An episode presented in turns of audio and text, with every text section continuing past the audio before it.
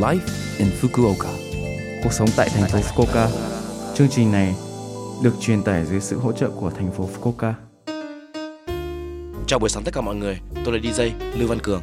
Trong chương trình này, chúng tôi sẽ cung cấp thông tin sinh hoạt và các sự kiện để mọi người có thể có thời gian vui vẻ và thoải mái ở Fukuoka.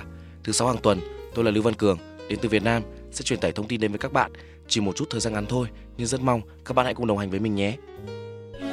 Cuộc sống tại thành phố Fukuoka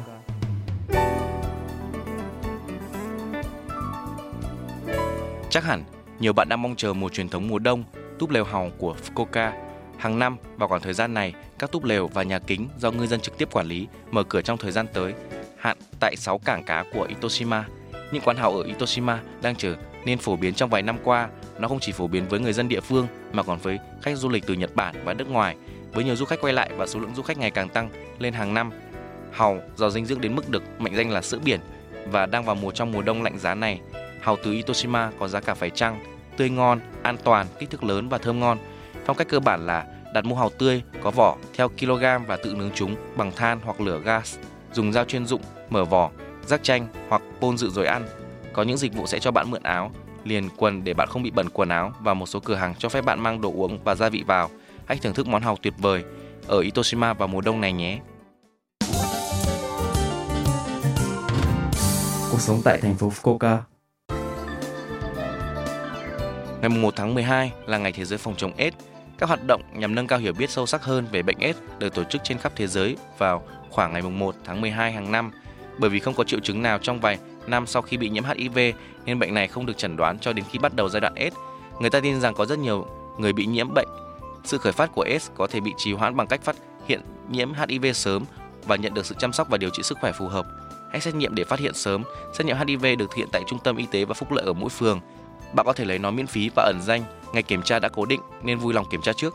Ngoài ra, giải duy băng đỏ còn là biểu tượng thể hiện sự thấu hiểu và hỗ trợ đối với người những người mắc bệnh S.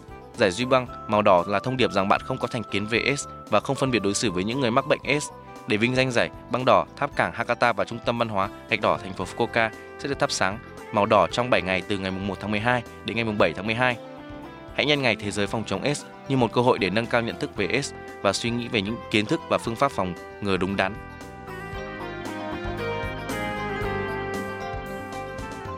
Đổ rác trái phép là việc vứt rác vào rừng, bãi biển, sông, đường, công viên vân vân vào tháng 12 khi lượng rác tăng lên.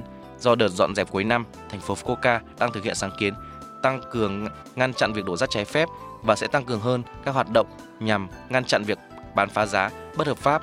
Thành phố đang làm việc với cảnh sát để lắp đặt camera giám sát, biển cảnh cáo và tiến hành tuần tra tại những khu vực thường xuyên xảy ra tình trạng đổ rác trái phép. TV, tủ lạnh, tủ đông, máy giặt, máy sấy quần áo và điều hòa không khí phải được tiêu hủy theo luật tái chế thiết bị gia dụng. Phương pháp đã được xác định, vui lòng mang thiết bị đi khi bạn mua thiết bị mới hoặc yêu cầu cửa hàng bán lẻ nơi bạn mua thiết bị mang lại thiết bị. Nếu các mặt hàng không thuộc danh mục này, vui lòng liên hệ với Yamada Denki tại địa phương của bạn để được thu gom hoặc yêu cầu thu gom từ linet Japan, Recycle và SC Moving, những đơn vị có thỏa thuận với thành phố. vì tái chế và phí thu gom và vận chuyển là bắt buộc. Ngoài ra, vui lòng yêu cầu thu gom máy tính của bạn cho nhà sản xuất tương ứng hoặc Japan Recycle. Các doanh nghiệp quảng cáo rằng họ thu nhận thập những mặt hàng không mong muốn với giá thấp bằng cách tuần tra thành phố trên tờ rơi và trên internet là làm như vậy một cách bất hợp pháp mà không có sự cho phép của thành phố. Vui lòng không sử dụng các công ty không có giấy phép vì điều này có thể dẫn đến các vấn đề như xử lý không đúng cách như đổ rác bất hợp pháp hoặc phí cao. Cuộc sống tại thành phố Fukuoka